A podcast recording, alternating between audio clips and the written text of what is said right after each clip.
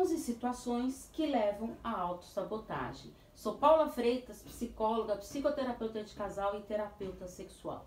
A autossabotagem são atitudes que o indivíduo faz inconscientemente, boicotando a si próprio, e tem a tendência de ignorar a realidade dos fatos, vendo somente a realidade percebida. Muitas vezes essas atitudes elas são forjadas por si próprio, por não se sentir merecedor do sucesso. Sabotam o próprio sucesso por ter medo de enfrentar os desafios da vida. E pode ocorrer em todos os aspectos da vida, como profissional, amoroso, emocional e até no físico. Mas o que pode levar então a uma autossabotagem?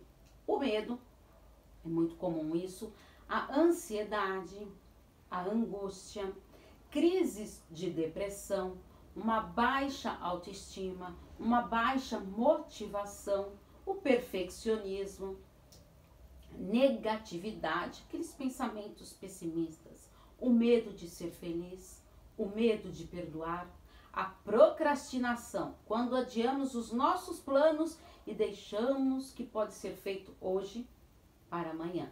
Então analise bem seus comportamentos para ver se você não está se auto-sabotando e não se permitindo viver intensamente este relacionamento. Permita-se ser feliz. E se você quer de paraquedas aqui, eu sou Paula Freitas. Estou à disposição para os atendimentos online ou presencial em São Paulo. É só enviar uma mensagem no meu WhatsApp no 11 98313 2371. Quer saber mais dos meus textos e vídeos? No canal do YouTube Paula Freitas Psicóloga, na descrição dos vídeos estão todos os links das minhas redes sociais. Porque afinal, quem cuida da mente, cuida da vida. Um grande abraço. Tchau, tchau.